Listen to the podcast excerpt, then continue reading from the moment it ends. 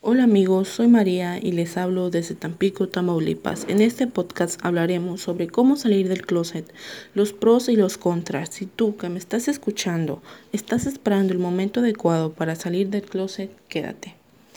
Bueno amigos, creo que este tema es bastante amplio. Podemos aquí quedarnos una hora, podemos quedarnos todo el día hablando de este tema. Pero quiero tocar tres puntos bastante importantes porque creo que estos tres puntos son los que nos frenan cuando queremos salir del closet. Estos tres puntos son los que pensamos nosotros cuando estamos dentro del closet. ¿Cómo salir del closet? ¿Cómo puedes tú, amigo, amiga que me estás escuchando, salir del closet? Bien, quiero que te levantes, quiero que hagas un pequeño ejercicio conmigo si estás en la cama, si estás en la sala, levántate y mírate en un espejo. Ve al primer espejo que tengas en tu casa, párate enfrente y mírate y pregúntate tú, ¿por qué tú tienes que salir del closet? Y si lo primero que te viene son miedos, son temores, quiero que te quedes viéndote y que te digas, yo merezco ser feliz. Yo merezco ser feliz y tener la vida que quiero. Simplemente, no estoy pidiendo más. Simplemente quiero ser feliz y quiero ser yo.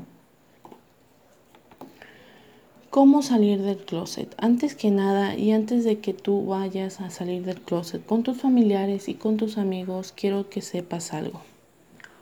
No puede haber temor. El temor no puede existir. Cuando tú eres parte de la comunidad LGBTIQ, no puede haber temor, somos una minoría y cada año luchamos porque se respeten nuestros derechos. Entonces, tienes que amarte a ti mismo. Cuando tú te amas ya, lo único que quieres para ti es lo mejor. Quieres ser feliz, quieres lograr cosas. Si tienes una meta, si tienes un sueño, quieres lograr esa meta y quieres lograr ese sueño. Entonces eso es a lo que eso es el ese es el punto. Cuando tú te amas ya, no te mereces ocultarte, no tienes por qué ocultarte en un closet. El closet es para la ropa, no para las personas. Si tú te frenas por estar esperando el momento adecuado de decírselo a tus papás, a tus hermanos, a tus familiares, a tus primos, a tus primas, a tus amigos, que creo que cuando Sales del closet con tus amigos creo que es la parte más fácil porque tú eliges a tus amistades. Entonces tú eliges con quién pasar quizás el resto de tu vida, quizás solamente tres años, seis años, no sé. Entonces tú estás un poco más seguro con ellos y sales del closet. Si quieres salir del closet y todavía no le dices a tus amigos, bueno, creo que eso es un paso bastante grande. Puedes salir del closet con tus amigos. Y si tú no estás seguro de salir del closet con tus amigos, entonces, amigo, tienes que empezar a juntarte con gente mucho mejor.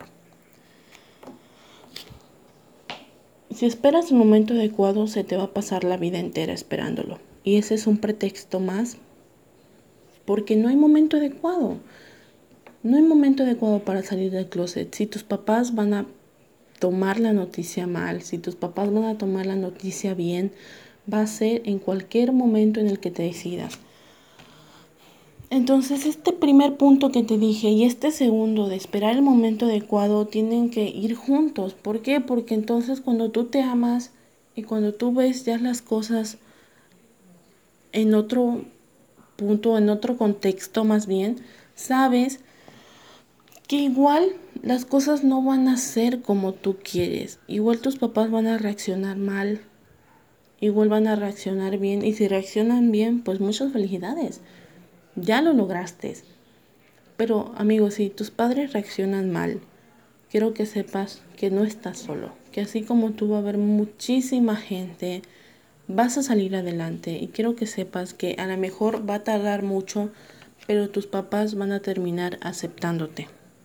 ¿Por qué? Porque sencillamente son tus padres y tú eres su hijo y tú eres su hija.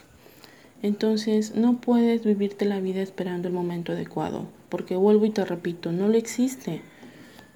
Si tú le Tú vas a salir del closet hoy, vas a salir del closet mañana, dentro de un mes, dentro de un año, dentro de 20 años, van a reaccionar de la misma forma. Los pros y los contras. Creo que esto también es algo que nos pasa por la mente. Porque siempre vemos, nos van a gritar, me van a gritar por la calle, me van a querer golpear por la calle. Y no nos vamos tan lejos. Incluso dentro de nuestro lazo familiar va a haber gente que nos va a insultar. Sí, va a haber gente que nos va a insultar.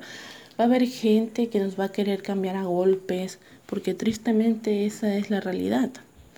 Así como hay gente que nos apoya, como hay gente que va a las marchas, gente heterosexual, familiares que nos quieren tal y como somos y nos apoyan y van a la marcha a gritar por nuestros derechos. Así hay gente que no nos tolera, que no tolera que seamos felices, que no tolera que estemos luchando por nuestros derechos y que gracias a la gente y a todos los años de los que llevamos luchando, se van aceptando cada vez más derechos para nosotros. Entonces, si tú ves todo eso malo, también hay pros, también hay cosas buenas. ¿Cuáles son esas cosas buenas? Como por ejemplo, como ya te dije, ya podemos adoptar, ya podemos casarnos en algunos lugares. Entonces, no hay barreras, ya no hay barreras. Por primera vez, creo que en este momento donde estamos, creo que es el mejor momento para salir del closet, ¿sabes? Ya se está normalizando, claro, no en todos lados y no en todas las familias se ve así, pero se está normalizando. Ya ya hay más gente LGBT en las televisiones, en las radios, en los teléfonos, ya se ve más. ¿Cuáles son los pros? Bueno, si el día de mañana tú llegas a querer casarte, lo vas a poder hacer. Si quieres adoptar, vas a poder tramitar la adopción. Entonces son cosas buenas. Vas a poder tener una vida, incluso si no quieres casarte y si no quieres adoptar, Simplemente vas a poder vivir libre y poderte sentir bien tú y realizada por no esconderte. No estás solo. Hay mucha gente como tú dentro del closet esperando el momento adecuado, esperando a ver si su mamá, si su papá cambia de opinión respecto a eso.